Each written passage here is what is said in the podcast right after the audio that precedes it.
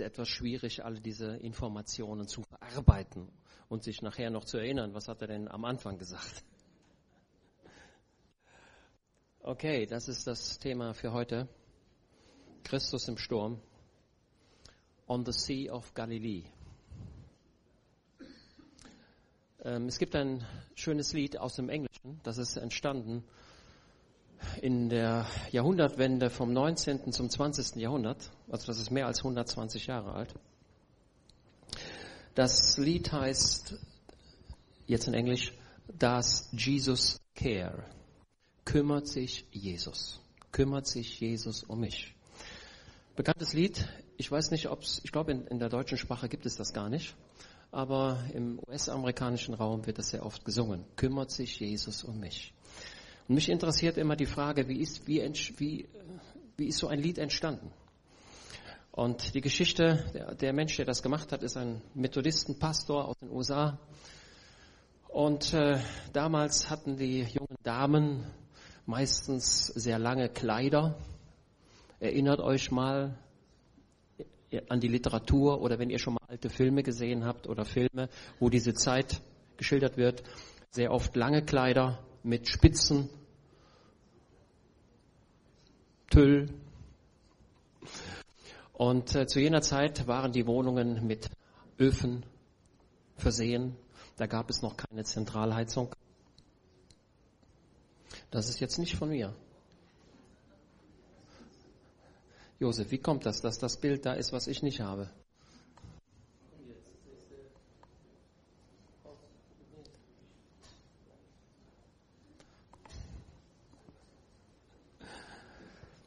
Und dieses junge Mädchen von dieser Familie kam in die Nähe des Ofens und das Kleid fing Feuer von dieser jungen Dame. Und es gelang nicht mehr, diese, dieses Feuer zu löschen und diese junge Dame verbrannte. Tragischer Unfall in diesem Hause. Und dann ergaben sich natürlich eine Menge Fragen. Hat Jesus, warum hat Jesus das nicht verhindert? Und dieser, jetzt brauche ich noch meine Brille. Ach, danke. Wunderbar, Dankeschön. Und dieser Liederdichter, der schrieb dann diese Verse, die hier in Rot sind, dass Jesus care when I've said goodbye to the dearest on earth to me kümmert sich Jesus, wenn ich gesagt habe, auf Wiedersehen, zu den Liebsten auf, mein, auf der Erde? And my sad heart aches till it nearly breaks. Und mein trauriges Herz schmerzt, bis es beinahe bricht. Herr, hast du es gesehen? Kümmert es dich nicht? In dem ersten Vers heißt es, does Jesus care when my heart is pained? Kümmert sich Jesus, wenn mein, Herz, wenn mein Herz belastet ist? So schwer, dass ich weder fröhlich sein kann noch singen kann. Und die Last drückt und die Sorgen bedrücken mich. Und der Weg ist schwer und lang. Does Jesus care? Kümmert er sich? Und dann kommt der Refrain. Oh ja, er kümmert sich. Ich weiß, er kümmert sich. Und sein Herz ist berührt von meinen Sorgen, von meinem Leid. Wenn die Tage so schwer und so, so lang und so mächtig traurig sind, weiß ich doch, mein Retter kümmert sich. Kennst du das Lied? Du kommst doch aus USA, ne? Musst du lernen, das Lied. Fantastisches Lied. Der zentrale Vers ist Markus 4, Vers 38. Und wenn ihr eure Bibel mal öffnen könntet im Markus Evangelium, da kommt nämlich dieser Vers vor. Meister, kümmert es dich nicht, dass wir umkommen? Dass sie umkommen würden, war ihnen klar. Aber was ihr Herz brach, war, dass es offensichtlich Jesus nicht interessierte. Das ist noch schlimmer. Also öffnen wir mal das Markus-Evangelium. So, jetzt muss ich doch mal gucken. Ich habe das nämlich auch hier. Gehen wir nochmal zurück. Ja. Markus 4. Dann könnt ihr das auch hier auf dem Bildschirm verfolgen.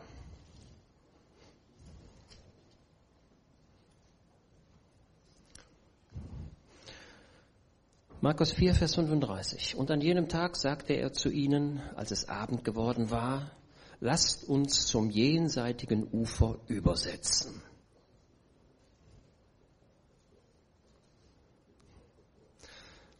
Lasst uns an das jenseitige Ufer übersetzen.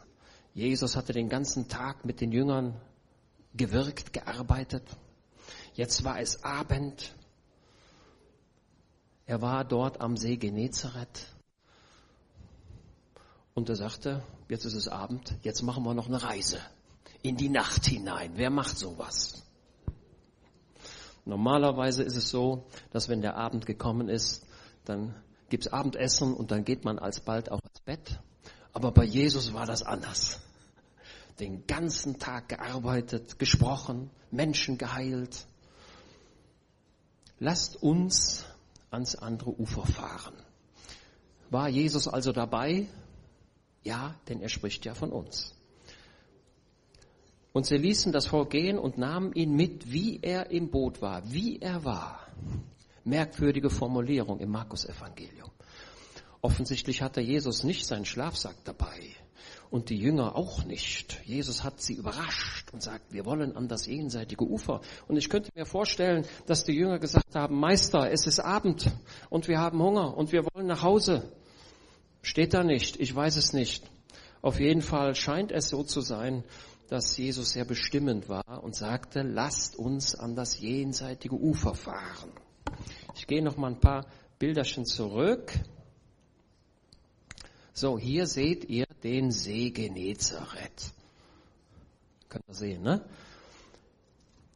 Der wird dann in der Bibel oft bezeichnet als See von Tiberias, See von Kinneret, Genezareth, Sea of Galilee.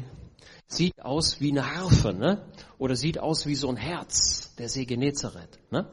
Könnt ihr sehen? Und Jesus fuhr von Kapernaum auf die andere Seite. Das ist der, der Pfeil, wo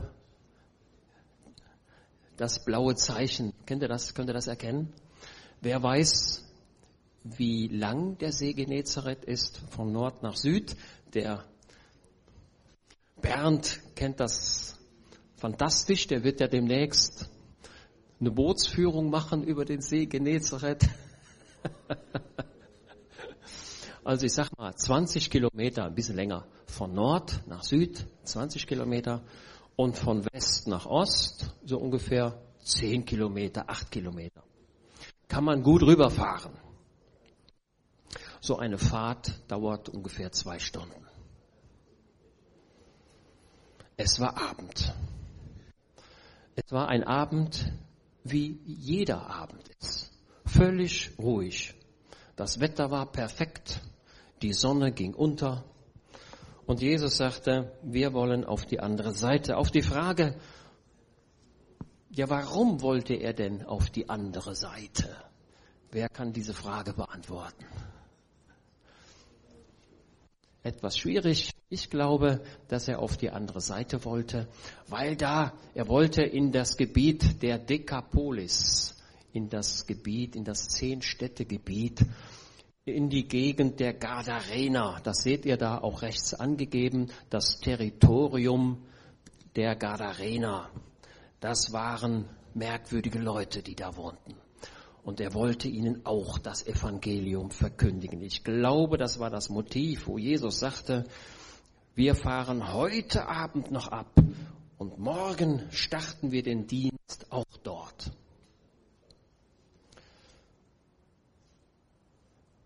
Wie oft ist Jesus über den See von Genezareth gefahren?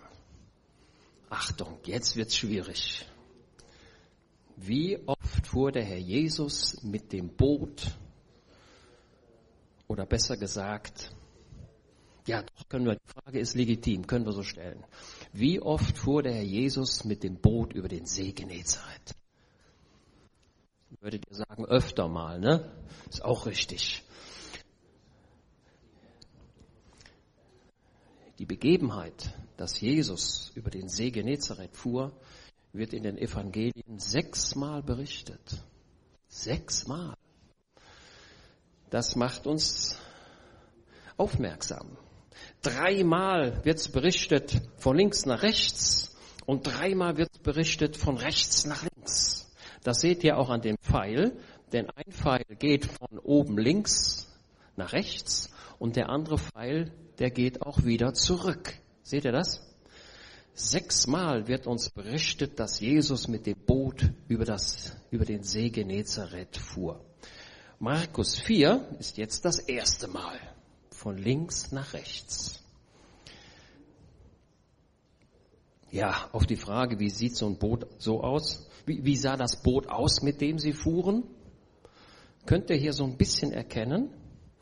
Oder vielleicht noch dieses Gerippe links, denn dieses Gerippe hat man 1985 ausgegraben, als der Wasserstand im See Genezareth sehr niedrig war.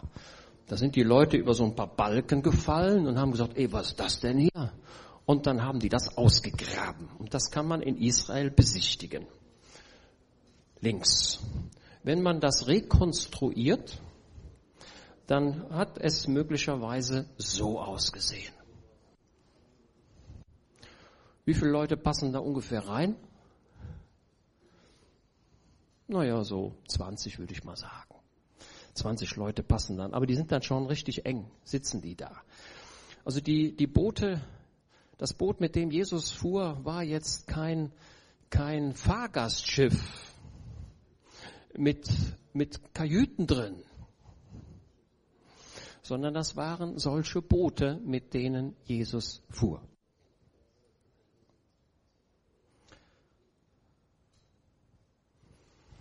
Okay. Und sie nehmen ihn mit, wie er war. Und es waren noch andere Boote bei ihm. Und ich habe jetzt mal in Blau dahingeschrieben. Das waren die Hungrigen, die mehr wollten. Die haben gesagt, Mensch, wenn Jesus jetzt auf die andere Seite fährt, da fahren wir mit. Aber wir passen ja nicht mehr rein. Aber wir fahren mit. Finde ich richtig gut, wenn Menschen einen Hunger nach Jesus haben. Wir fahren einfach mit. Vielleicht haben sie gesagt, ey, wo wollt ihr hin? Und Jesus hat gesagt, ja, auf die andere Seite. Ja, wo denn hin auf die andere Seite? Ja, nach da. Ich weiß nicht, wie es war. Auf jeden Fall glaube ich, dass Jesus voranfuhr und die anderen Boote hinterher. Und es war ein Abend wie jeder andere auch. Okay. Und dann heißt es, und es erhob sich ein großer Windwirbel. Jetzt werdet ihr sagen, Windwirbel. Jo. Also ihr könnt euch da in die Bibel reinschreiben. Hier wird ein Hurricane geschildert. Ein Windwirbel, sagt Markus. Ein Hurricane. Und ich habe das, ich glaube, ich habe es ausreichend untersucht. Es ist ein Hurricane aus schwarzen Wolken mit extremen Regen. Ein Hurricane auf dem See Genezareth. Nun, wir kommen aus Rötchen und in diesem Jahr, das war es letztes Jahr schon, boah, im letzten Jahr hatten wir in Rötchen ein Hurricane. Ihr könnt auch Tornado sagen, ist dasselbe. Ihr könnt auch Zyklon sagen, ist dasselbe. Und ein Dach in Rötchen ist zwei Kilometer weit weggeflogen von Rötchen nach Lammersdorf. Und wenn ihr uns besuchen kommt, können wir dort in den Wald gehen. Tausende von Bäumen sind flachgelegt. Ein Hurrikan hat eine unglaubliche Gewalt. Und Sie erleben hier ein Hurricane. Damit wir das gut verstehen, switche ich jetzt mal auf Matthäus 8, könnt ihr aber hier auf dem Bildschirm verfolgen. Matthäus 8, damit wir das gut sehen. Und siehe, als er in das Schiff gestiegen war, folgten ihm seine Jünger. Und siehe, es erhob sich ein großes Ungestüm. Im Urtext steht da Seismos. Was bedeutet das, Seismos? Woher kennen wir Seismos? Gibt es einen Seismologen unter uns? Was sind Seismologen? Erdbebenforscher. Im Urtext steht, es erhob sich ein Seismos auf dem See. Aus meiner Sicht ist das ein Seebeben. Die Erde bewegte sich. Es wurde dunkel. Es wurde schwarz. Ein Wirbelwind auf dem See, so dass das Schiff von den Wellen bedeckt wurde. Er aber schlief. Also das muss mir mal jemand erklären. Wie geht das denn? Ja, wenn er viel gearbeitet hat, ist richtig, geht mir auch so. Wenn ich viel gearbeitet habe, dann sage ich zu Brigitte, ich glaube, ich muss ins Bett. Ne? Also wer viel arbeitet, der muss abends früh ins Bett. Geht gar nicht anders. Ich zeige euch die Parallelstelle. Ihr seht, jetzt ist das die dritte, das dritte Mal, Lukas 8. Und es begab sich an einem der Tage, dass er in ein Boot stieg mit seinen Jüngern und er sprach zu ihnen, lasst uns ans andere Ufer des Sees fahren. Und sie stießen vom Land ab und als sie fuhren, schlief er ein und es kam ein Windwirbel über den See und die Wellen überfielen sie und sie waren in großer Gefahr.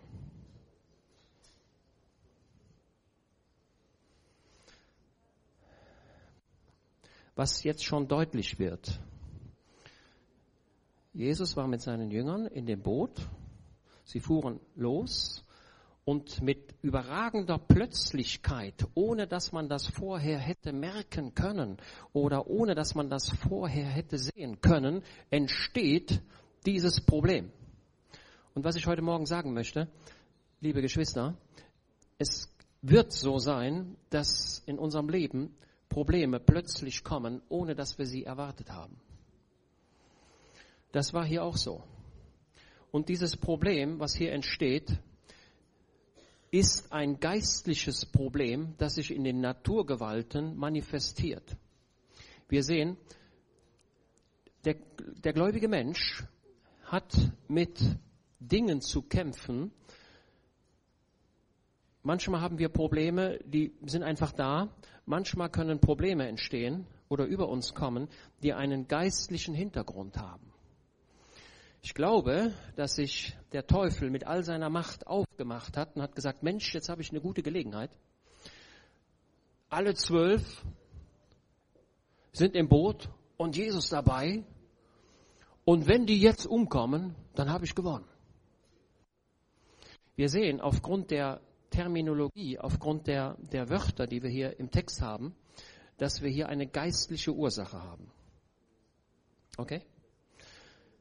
Wir haben nicht mit Fleisch und Blut zu kämpfen, sondern mit den Gewalten, die in der Luft herrschen. Also ich sage nicht, dass das immer so ist, aber an dieser Stelle war es so. Wir haben hier einen, eine geistliche Dimension äh, einer Auseinandersetzung.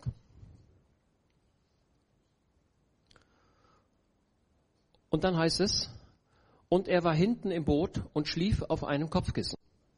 Der Vers, den wir da rot haben. Habt ihr?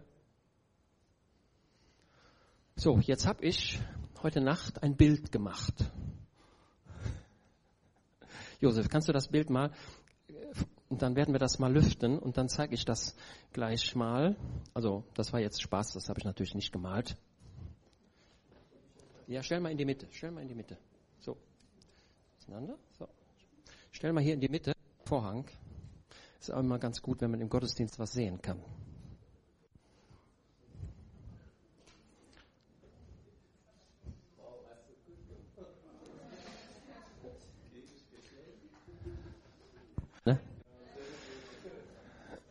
So. Dieses Bild ist, wer weiß, wer das Bild gemalt hat? Steht da, ne? Habt ihr schon entdeckt? War ich ein bisschen schnell. Das hat der Rembrandt gemalt. Der hat im 17. Jahrhundert gearbeitet.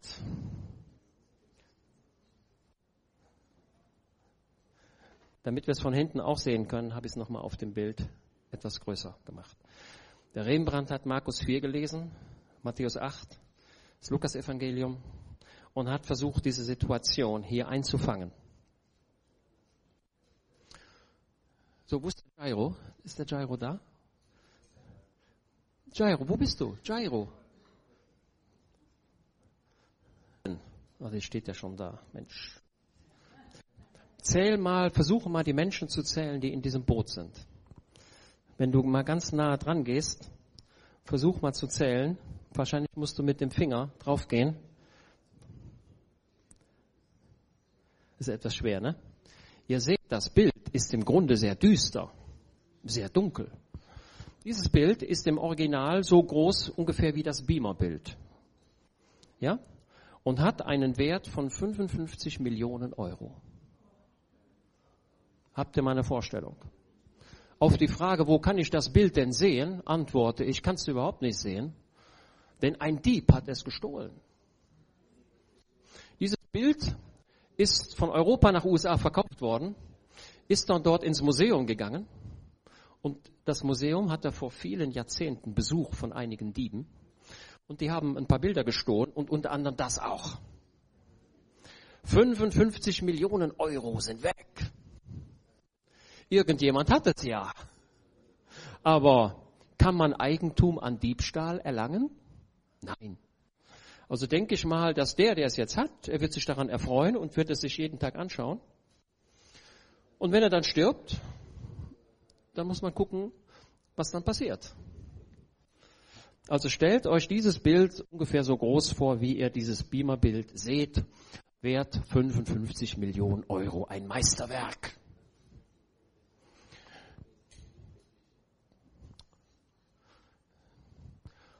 Schaut mal, ich habe da, hab da ein blaues Kreuz reingemacht, reingemalt. Könnt ihr das sehen? Was Rembrandt schon projiziert, ist was? Ein Kreuz. Verborgen.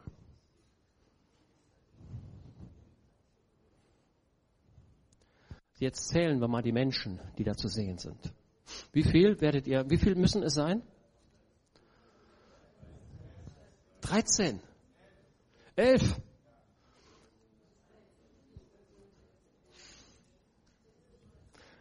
Also, ich zeige den ersten, das ist der da oben. In größter Gefahr versucht er, das Segel festzuhalten.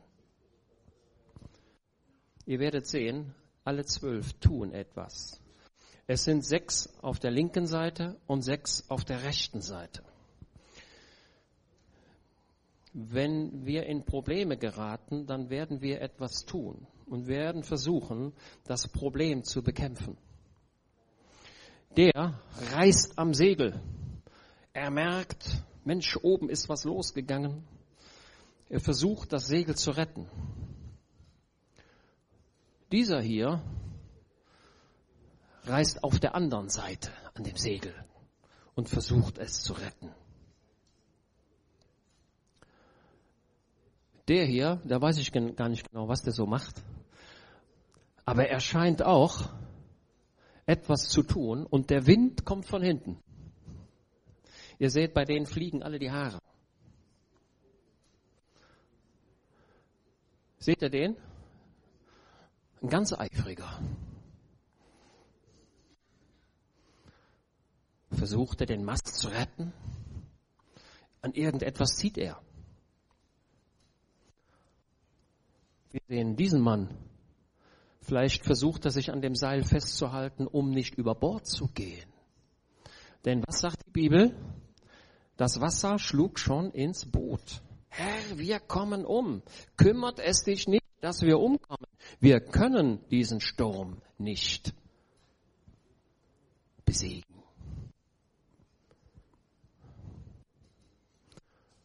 Guckt mal da der hat möglicherweise mit dem Leben schon abgeschlossen. Der ist froh, dass er einen Sitzplatz hat.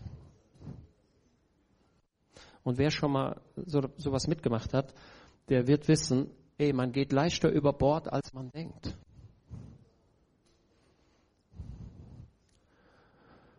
Der Mann hier, den könnt ihr hinten schon gar nicht mehr erkennen. Ihr könnt nachher ganz nah an das Bild herangehen. Er ist im Dunkeln. Er beobachtet die ganze Situation, aber eine gewisse Furcht ist in seinem Gesicht zu sehen. Einer ist am Ruder. Könnt ihr so ein bisschen noch erkennen. Wer ist das? Wer ist der, der am Ruder ist? Scheinbar auch der Älteste, denn er hat ein bisschen Bart. Ich glaube, dass Rembrandt gesagt hat, dass der Petrus, der hält das Ruder. Einer macht sich auf und zerrt an Jesus. Er ist offensichtlich der, der sagt, ey, der schläft. Wenn wir den Urtext sehen, da heißt es, und sie versuchten ihn aufzuwecken. Die haben gesagt, ey, und er schlief. Und dann blieb ihnen nichts mehr anders übrig, als ihm am Gewand zu packen und ihn zu reißen. Das scheint dieser Mann zu machen.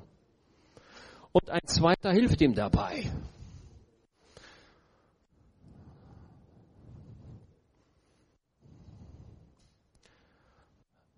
Hier seht ihr den nächsten, könnt ihr, könnt ihr kaum mehr erkennen. Und einer, dem scheint schon schlecht zu sein, es sieht so aus, als wenn er sich übergibt über die Bordwand hinweg.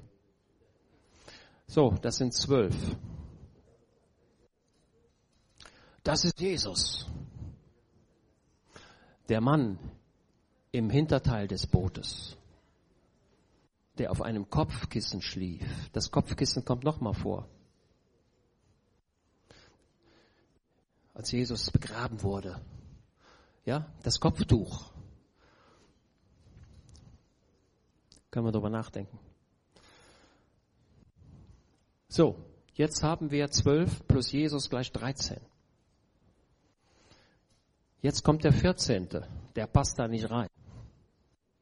Wer ist der 14. Mensch, der dich anschaut? Es ist der einzige, der aus dem Bild herausschaut, direkt auf dich. Bernd, du bist doch Niederländer. Nein, du bist kein Niederländer.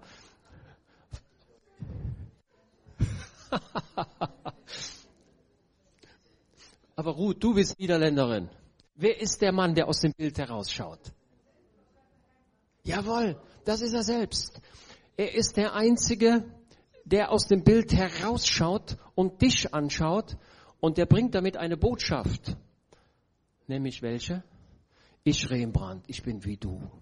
Ich stecke in dem Problem drin. Ich bin Teilhaber dieser, dieser Notsituation. Wenn ihr nachher genau hinschaut, dann wird er feststellen, dass er so ein bisschen seine Mütze festhält. Sie scheint ihm wegfliegen zu wollen und er schaut aus diesem Boot heraus. Mit anderen Worten, du und ich, wir sind solche Leute, die in diesem Boot sitzen und mit diesem Boot fahren und das Problem kommt plötzlich. An dieser Stelle hat es einen geistlichen Hintergrund. Und wenn wir ganz genau hinschauen, sehen wir noch einen weiteren. Da scheint mir aber es Rembrandt gelungen zu sein. Ihr seht, das Bild ist zu dunkel, ja? Also ihr müsst da nachher genau hingehen. Auch das ist nur ein Druck. Also ihr müsst den Dieb finden, der das Bild hat.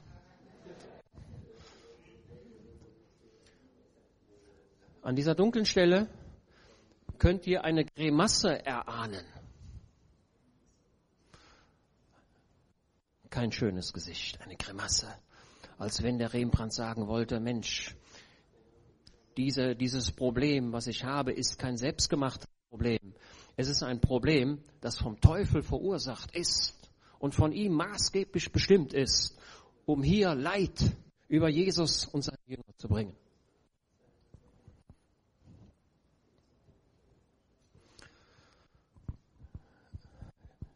die Größe des Bootes, ich glaube, ich also ich denke, Rembrandt war nie in Israel und er war nie am See Genezareth. Aber er hat die Bibel gelesen, offensichtlich. Die Bootsgröße entspricht tatsächlich der Größe, wie wir sie auf dem See Genezareth haben. Da passten nicht mehr mehr Leute rein. Das Boot war gefüllt. Und sie zerren an Jesus und wecken ihn auf und sagen, Meister, kümmert es dich nicht, dass wir umkommen. Wir werden umkommen, ja. So ein Sturm kann man nicht überleben. Ein Tsunami kann man nicht überleben. Dieser Hurricane, der sich hier aufmachte.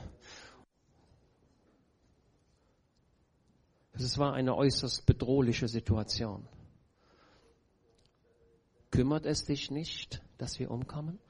Und jetzt schaut mal, das ist genau die Frage, die wir auch haben, die du auch hast, indem du sagst, es ist in meinem Leben das passiert und das passiert und das passiert. Hat Jesus es nicht gesehen? Warum hat er es nicht verhindert? Das Jesus Care kümmert sich Jesus um mich. Warum passieren mir diese oder jene Dinge? Warum habe ich diese Krankheit? Warum habe ich diesen Unfall? Warum ist das passiert? Und warum hat es Jesus nicht verhindert? Und kann es einen Gott geben, wenn es Kriege auf dieser Erde gibt? Ja. Jesus lässt das zu. Die zwölf sind hier in dieser Situation. Jetzt schaut man nochmal zurück. Ich gehe nochmal einen Schritt zurück. Ich muss das nochmal ein bisschen zurücknehmen.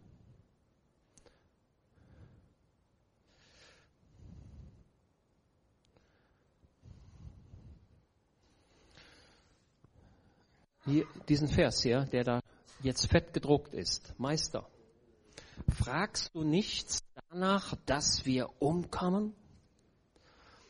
Hier machen die Jünger einen Vorwurf und sagen, warum schläfst du? Warum, nebenbei mal gesagt, warum schlief Jesus im hinteren Teil des Bootes und nicht vorne?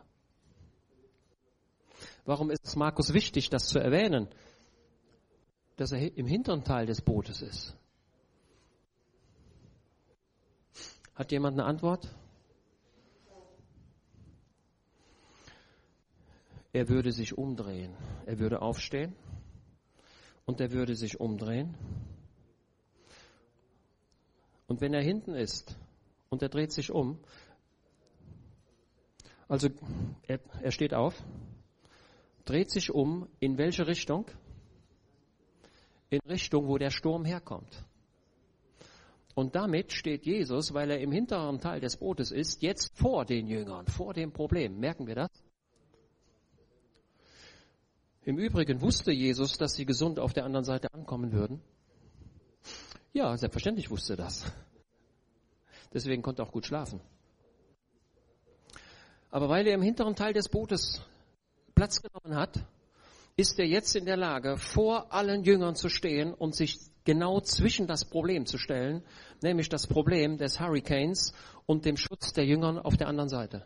Haben wir die Idee? Jesus ist an der richtigen Stelle im Boot. Vorgreiflich. Und was tut er jetzt? Wie kriegt er das Problem beseitigt?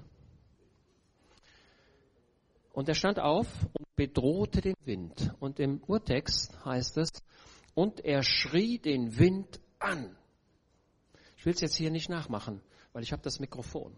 Aber eigentlich müsste, müsste man jetzt ganz fürchterlich schreien, damit ihr das in Erinnerung behaltet. Jesus schrie den Wind an und sagte, was? Schweig, sei still, Ruhe. Nur Dämonen werden bedroht. Deswegen haben wir hier die Formulierung. Er bedrohte den Wind. Er schrie den Wind an. Was war, als Jesus vor dem Grab des Lazarus stand? Lazarus war tot und er ging an das Grab. Was tat Jesus?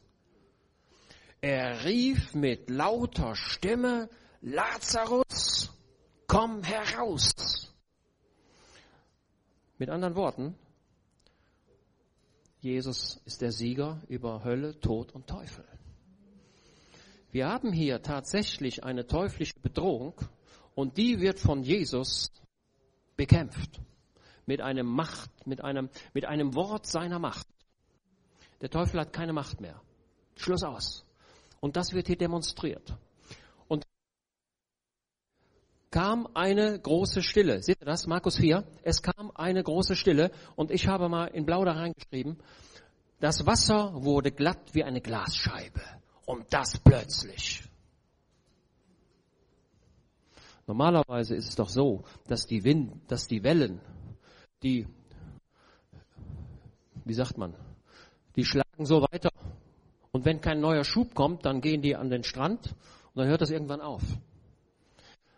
Ich habe noch nie erlebt, dass ein Wind oder ein Sturm, dass der so plötzlich aufhört. Ich habe schon erlebt, dass der Wind nachlässt. Es wird dann weniger und irgendwann ist es dann ruhig. Aber dass das plötzlich geschehen würde, habe ich noch nie erlebt. Aber hier schon. Wir haben hier eine unglaubliche Geschichte dessen, was Jesus kann und tut. Jesus bedroht diese wiedergöttlichen Mächte. Schweig sei still und das Wasser wird glatt wie ein Spiegel. Und zwar sofort.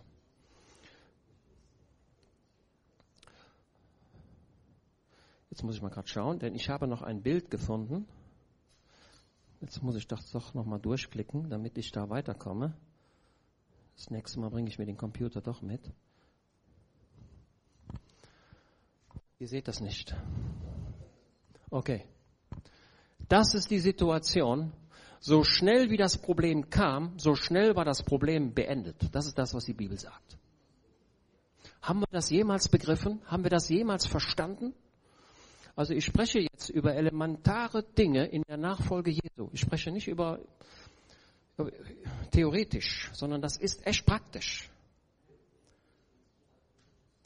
Und dann haben die geguckt und ich glaube, dass der Mond wieder so ein bisschen hervorkam. Diese schwarzen Wolken mit dem, mit dem Schlagregen, der den Jüngern ins, ins, ins Gesicht blies, der war plötzlich weg. Unglaublich, oder? Das ist, was die Bibel sagt. Das Problem kam plötzlich und weil Jesus aufstand und sich dem Problem entgegenstellte, war das Problem auch wieder weg. Was bedeutet das für unser Leben? Jesus, also Jesus hat, hat die Jünger nicht vor diesem Problem bewahrt, er hat sie aber durch dieses Problem hindurchgeführt. Und das ist das, was wir wissen müssen, dass das in unserem Leben auch so ist. Wir werden nicht vor den Problemen bewahrt, aber wir werden durch die Probleme hindurchgeführt. Und sei es, dass Jesus aufsteht und Wind und Wellen bedroht. Können wir das verstehen? Lasst mir noch ein paar Minuten. Ähm, da gibt es noch tausend andere Gedanken.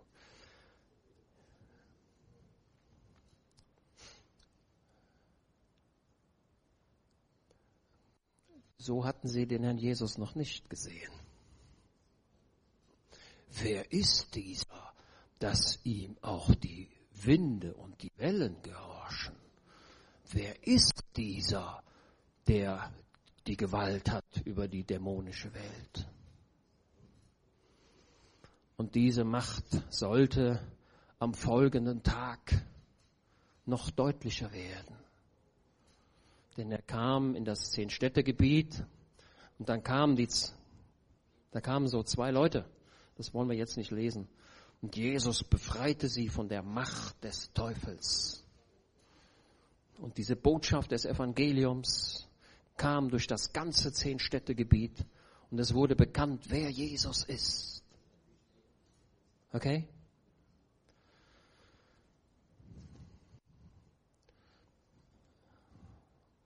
Also, ich sage, es kann sein, dass das Problem plötzlich kommt. Versuche nicht, das Segel festzuhalten oder das Ruder oder dieses oder jenes zu machen, sondern sage, Herr Jesus, ich weiß, du bist der Herr über Leben und Tod. Dir ist gegeben alle Gewalt im Himmel und auf Erden. Und mit dir ist mir der Sieg. Mir bleibt nichts anderes übrig, als dich festzuhalten. Ich verstecke mich hinter dir. Du wirst mich durch dieses Problem, das ich mir nicht gewünscht habe, Und der Jesus hat es auch nicht gewünscht, aber es kam auch über ihn. Du wirst mich durch dieses Problem hindurchtragen. So, das war die Stufe 1. Ey, die Jünger haben geguckt. Ey, das müsst ihr euch mal vorstellen. Aus dieser wilden Situation, dem Tode nahe, sich an, an Jesus verzweifelnd. Meister, kümmert es dich nicht, dass wir umkommen? Also ich wiederhole den Gedanken nochmal. Wir werden umkommen, das ist klar. Sowas haben wir noch nie erlebt. Ein Tsunami kann man nicht überleben. Wir arbeiten hier und versuchen unser Leben zu retten und dir, dich interessiert gar nichts. Doch, das interessiert alles. Du bist näher, als du denkst. Der Herr Jesus ist nur eine Armlänge von dir entfernt und du siehst es nicht. So, jetzt passt auf. Einige Zeit später fährt Jesus wieder von der anderen Seite, von rechts nach links.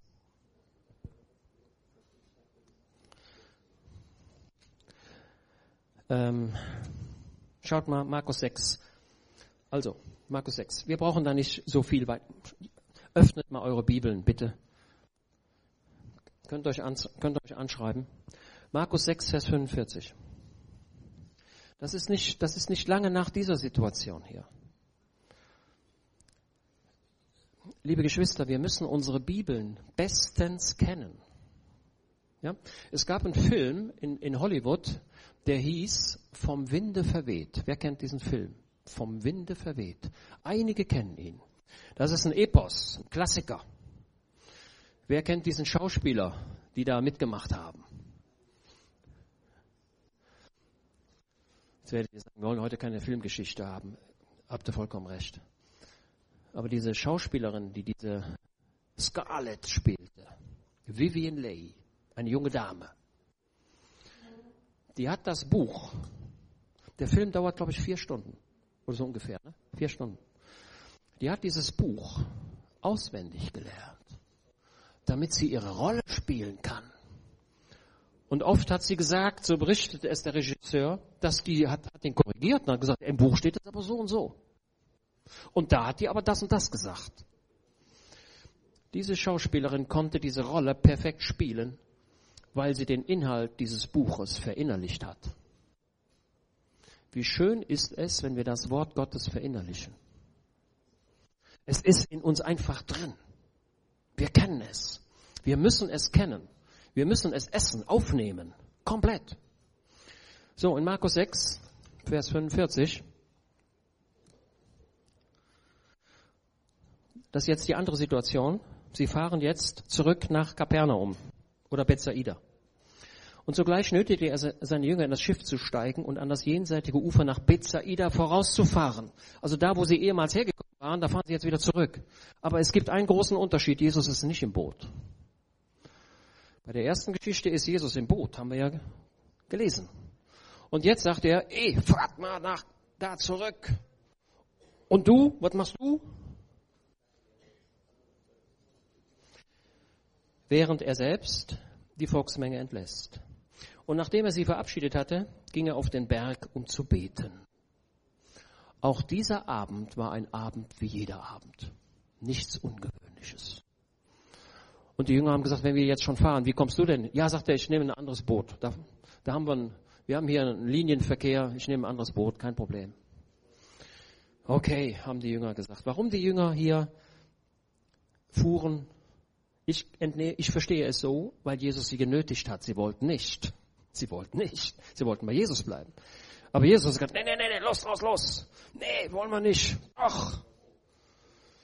Na gut, Jesus hat's gesagt, wir sollen es tun. Vielleicht hat der Petrus gesagt, Mensch, wir wollen aber nicht. Und nee, ihr kennt die Situation, ne? Man will eigentlich etwas nicht tun, aber man muss es doch tun, weil der Chef es sagt. Okay. Und nachdem er sie verabschiedet hatte, ging er auf den Berg, um zu beten. Und als es Abend geworden, war das Schiff mitten auf dem See und er allein auf dem Land. Unglaublich, oder?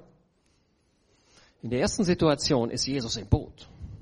Bei dieser Situation ist Jesus nicht im Boot. Was passiert? Ein Wind kommt. Aber hier hat der Wind natürliche Ursachen. Er hat hier keine geistliche Dimension. Es ist ein Wind, wie eben ein Wind eben passieren kann. Das ist der Unterschied.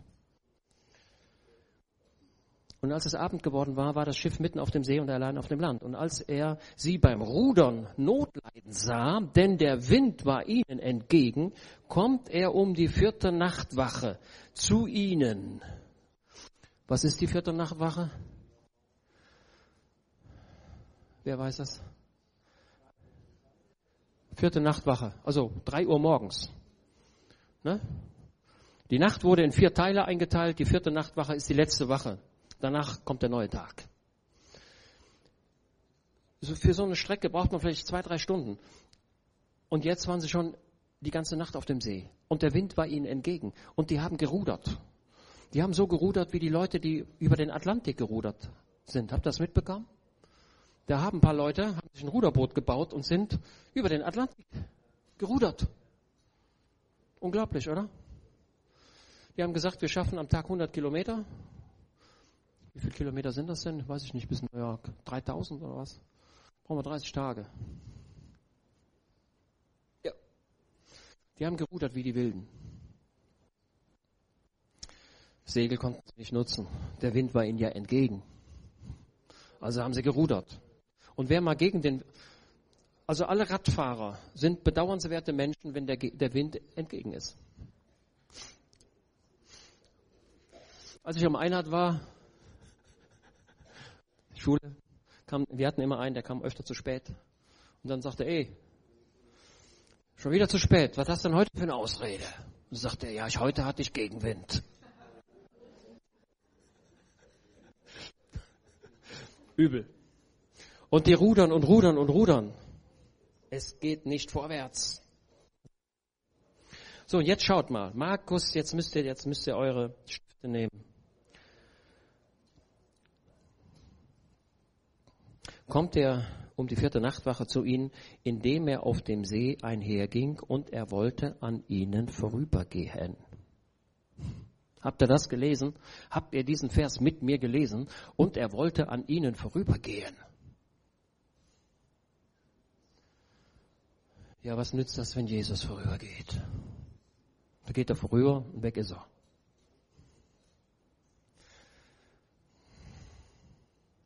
Habt ihr diesen Vers jemals richtig verstanden? Er wollte an ihnen vorübergehen.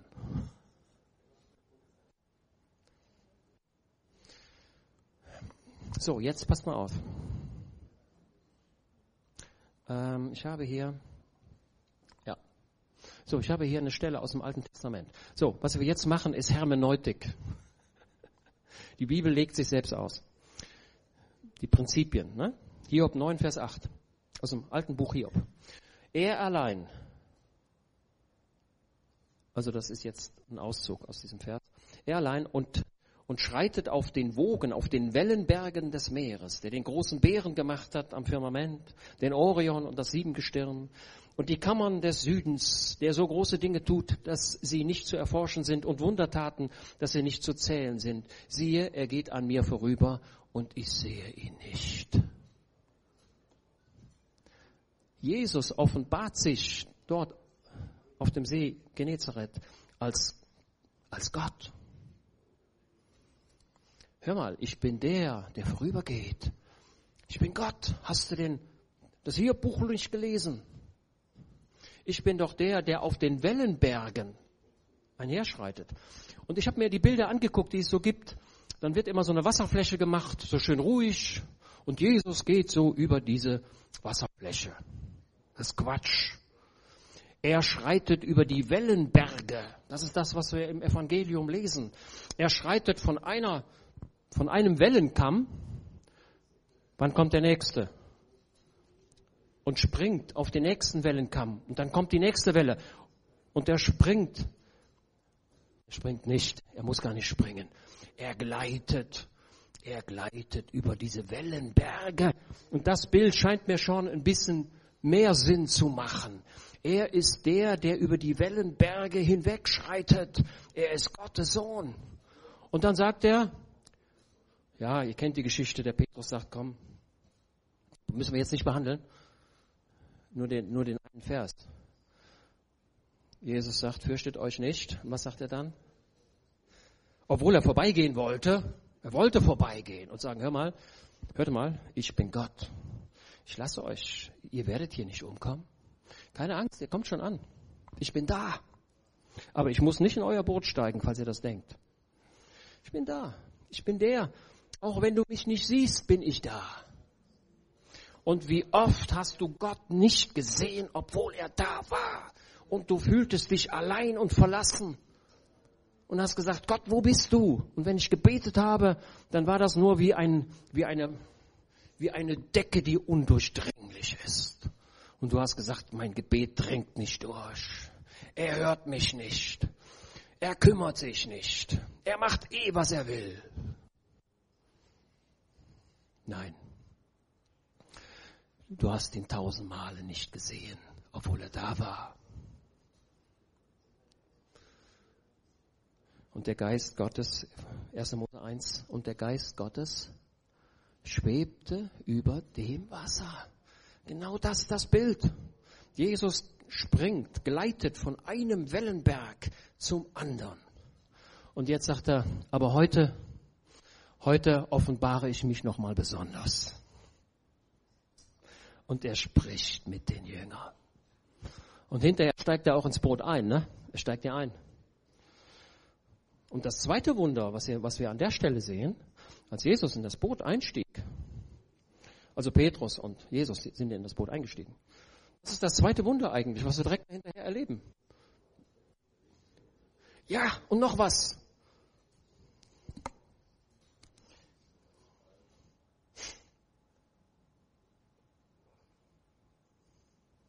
Mensch, wo ist denn das? Äh, Matthäus 14, könnte auch Matthäus 14 sein. Habt ihr noch ein paar, paar Minuten, ja? Habt ihr noch? Also was wir heute Morgen machen,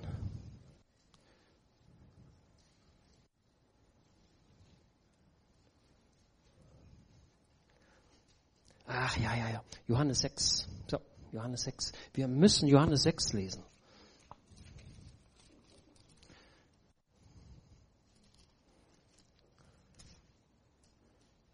Ja, liebe, liebe Geschwister, oh, streicht euch diesen Vers an. Ey, das ist ein, ey, die Bibel ist voller Wunder. Johannes 6, Vers 21. Er aber spricht zu ihnen. Was, was, welchen Satz sagt er? Welche Worte sagt er zu ihnen? Achtung, stopp, stopp, stopp, stopp, stopp da ist ein S zu viel. Was sagt er im Urtext? Ja, genau. Ey, ich bin. Ja, wie ich bin. Also, wenn der Josef draußen ist, die Tür ist zu, dann klopft er an die Tür. Und dann frage ich, wer ist da? Dann sagt er, ich bin's. Und dann, weil er glaubt, dass ich ihn an seiner Stimme erkennen kann. Ist ja verrückt, ne? wenn einer draußen steht, ich ihn nicht sehen kann und er sagt, ich bin's, dann sage ich, ja, wer ist denn der, der da, wer, wer da steht? Besser wäre, wenn er sagt, ich bin Josef, ich stehe vor der Türe. Ne? Ist, so macht man's doch, oder? Jesus sagt, ich bin. Punkt. Ich bin der ich bin. Er offenbart sich hier genauso wie Dort bei Moses am Dornstrauch und im Alten Testament. Ich bin, das ist das, was er sagt. Ich bin der ich bin. Ich bin Gott. Warum habt ihr Angst? Hey, ich habe den Orion gemacht. Ich habe den großen Bären gemacht am Himmelszelt. Ich habe den Meeren die Grenze gesetzt. Ich bestimme den Lauf der Sterne. Ich habe deine Haare gezählt. Du bist mehr wert als ein Sperling.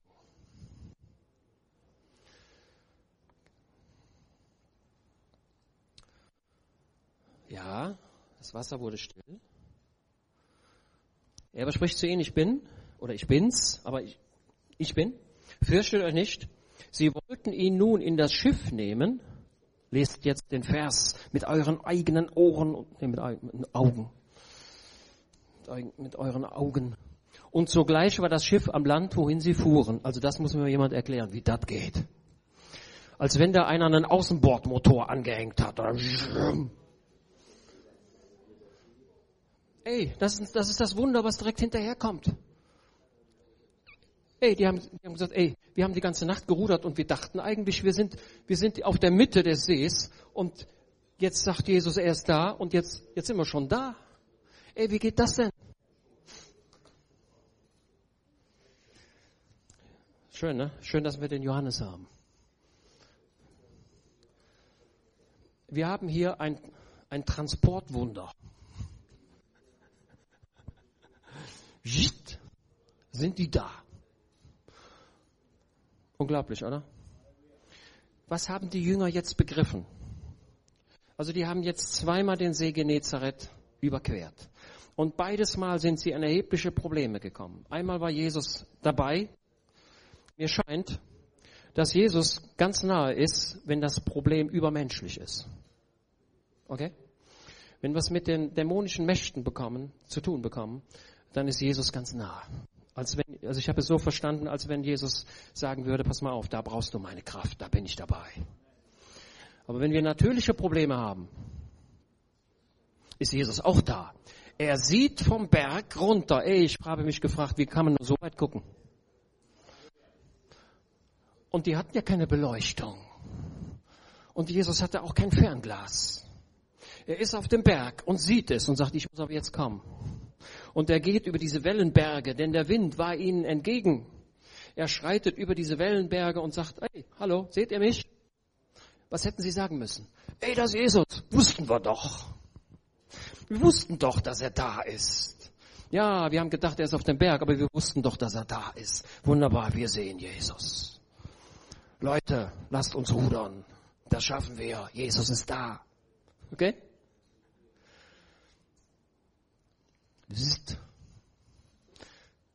Das Boot ist da. Ey, also ich habe euch hier aus dem Wort Gottes vorgelesen. Ich habe jetzt nichts hinzugefügt, aber ich glaube, es ist deutlich. Setze dein Vertrauen auf Jesus. Er bringt dich durch. Durch alle Probleme. So plötzlich uns, die Probleme, die gehen an dein Leben. Die, die können so groß sein, dass du sagst, wahrscheinlich werde ich jetzt sterben. Wahrscheinlich werde ich das nicht überleben. Könnte sein. Ja, und wenn? Bist du schneller im Himmel? Also ich glaube. Also das ist mir völlig klar. Da, wo Jesus herkommt, da, wo Jesus ist, da, wo er sein wird, da wird auch ich sein. Und im Himmel wird es nicht langweilig, falls das jemand denken sollte. Also ich habe mir natürlich auch die Frage gestellt, was macht man eigentlich im Himmel so? Den ganzen Tag. Das, aber die Frage ist in sich schon verfehlt, weil es da gar keinen Nacht und Tag gibt. Ey, es gibt da keinen Tag mehr. Immer ein Drittel meines Lebens muss ich leider im Bett liegen. Sehr schade. Verrückt, wie viel Lebensqualität weg ist, nur weil ich ins Bett muss. Und wenn ich die roten Ampeln noch dazu rechne. Ey, da bleibt nicht mehr viel übrig, oder? Und dann fährst du noch mit der Deutschen Bahn. Der Kollege sagte, die, Züge sind ja immer voll, ne? Da sagte er, in vollen Zügen genießen.